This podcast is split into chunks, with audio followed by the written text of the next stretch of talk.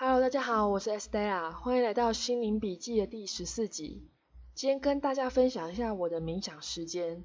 我喜欢一早醒来的时候，先做个十分钟的冥想练习，当做是一整天开机的起床仪式。那我们在早上做冥想练习的时候呢，你可以给自己加入一点正面的心理暗示，像是我是值得被爱的，我是安全的，我值得得到我想要的一切，我是个有价值的人。中午的时候呢，你就看时间，如果说午休的时候有时间，你也可以利用个五分钟的冥想来当做是放松练习。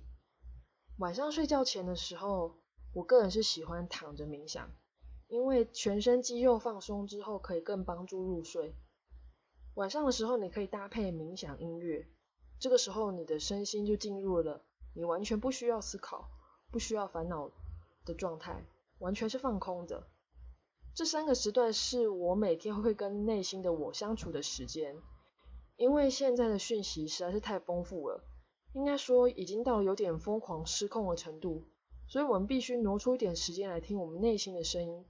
假如我们都没有办法听我们自己内心的声音，有可能我们会迷失自己，或者说过度在意别人的想法，因为你的价值是建立在跟别人比较之上，而不是看见自己的价值。